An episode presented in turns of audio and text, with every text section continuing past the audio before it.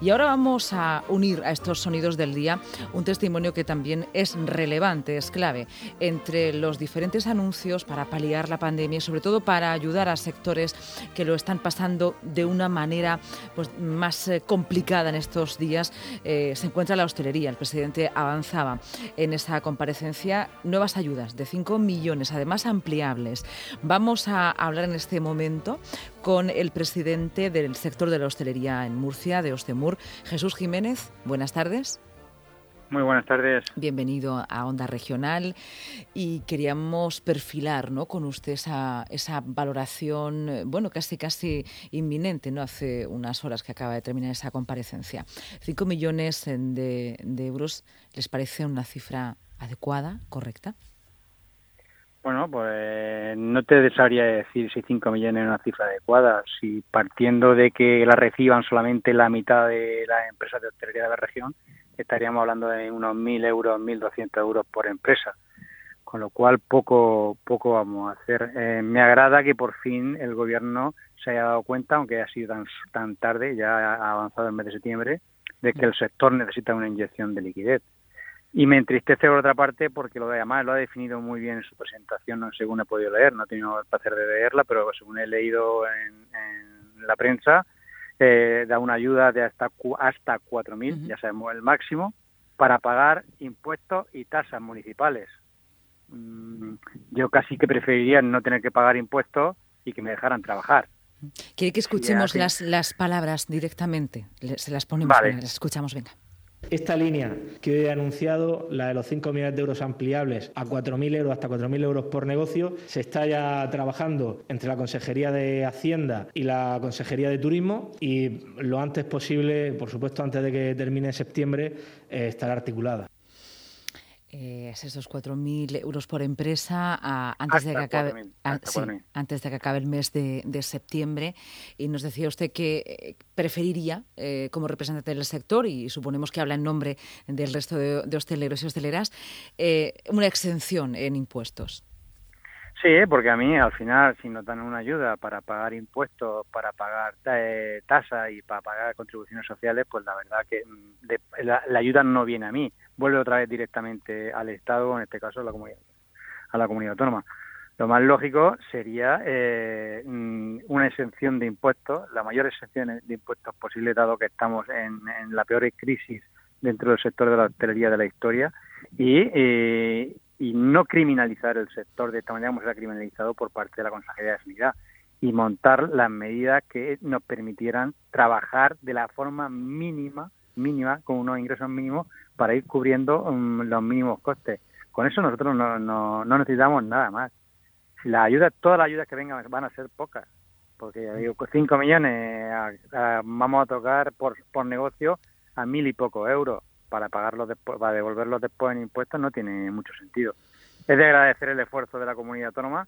Eh, creo que creo que llega bastante tarde, llega bastante tarde, llevamos dos meses eh, reclamando un apoyo.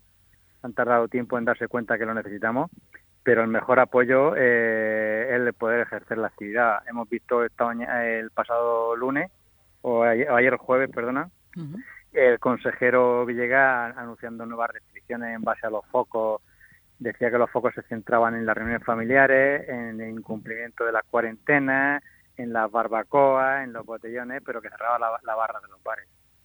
Por mucha ayuda que nos dé, al final, si no nos permite la actividad, una actividad mínima, eh, al final el, colapso del sector está, está a la vuelta de la esquina. Mm. Jesús Jiménez, esas medidas que son, eh, bueno, de alguna manera muy férreas para ustedes, yo le quería preguntar si usted también como ciudadano considera eh, la necesidad de llevarlas a cabo, ¿no? Eh, que no son caprichos. Em, si no hay más remedio que cerrar una barra, ¿cuál es la otra alternativa para que ustedes, eh, bueno, pues no tengan que cerrar su persiana entera? ¿Cuáles son las alternativas que ustedes ofrecen? Pero si la, la, alternativa no es ofrecer una alternativa, es decir, mi pregunta es, ¿es necesario de verdad cerrar una barra? ¿Usted cree que no? ¿Por qué?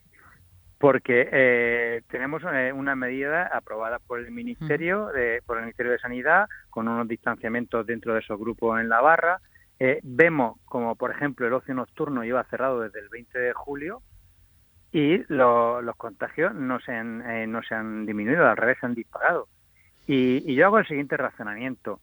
eh, al final eh, estamos culpando a la, a la población joven, a la gente joven, de su irresponsabilidad, de los botellones, de esos contactos, pero es que no le estamos dejando ninguna opción. No se le está dejando la más mínima opción de un, de un ocio eh, regulado, controlado, donde pueda haber un control, donde eh, las empresas, como hemos hecho siempre, podamos ejercer de, ese control sobre las personas y eh, mantener un pequeño de ocio responsable. Si lo, lo eliminamos, lo eliminamos, efectivamente van a surgir los botellones. Es lo mismo que sucede con el incumplimiento de las cuarentenas. Eh, vemos como el consejero se da las manos a la cabeza por el incumplimiento de las cuarentenas de ciertas personas. Pero es que al final, eh, si nosotros nos vamos a, ciertas poblaciones donde o barrios donde donde está muy disparado el, incremento del COVID, vemos porque eh, un simple vistazo te das cuenta porque se incumplen las cuarentenas. Si tú pones en cuarentena a una persona de trabajadora del campo que vive en tres familias en un piso que no tiene para comer y le pones cuarentena y tú no le tú no le habilitas un sustento mínimo a esa familia o a esas personas de tres comidas diarias, pues lógicamente se tienen que saltar la cuarentena porque necesitan trabajar para comer. Entonces creo que las medidas se están poniendo en, los focos erróneos. Eh, la hostelería lleva desde el principio sufriendo eh, las medidas. Fuimos los últimos en abrir, hemos sido los primeros en cerrar, eh, estamos bajo mínimo, bajo mínimo, y todas las medidas eh, eh, se achacan a la hostelería. Pero si es imposible contagiarse en la hostelería a día de hoy. Es imposible por la por la, el bajo consumo y el bajo eh, capacidad de, acceder personas que hay en, los establecimientos. Jesús Jiménez, muchísimas gracias. Queríamos conocer esa primera reacción y así, en resumen, estas medidas a usted le parecen bien como gesto, pero insuficientes en el contenido. Eh, efectivamente, creo que habría que coordinarla con muchas cosas más. Pues muchísimas gracias y volvemos a encontrarnos en la radio. Un saludo, gracias. Que buena tarde, seguimos. Te doy la tarde con Lucía Hernández.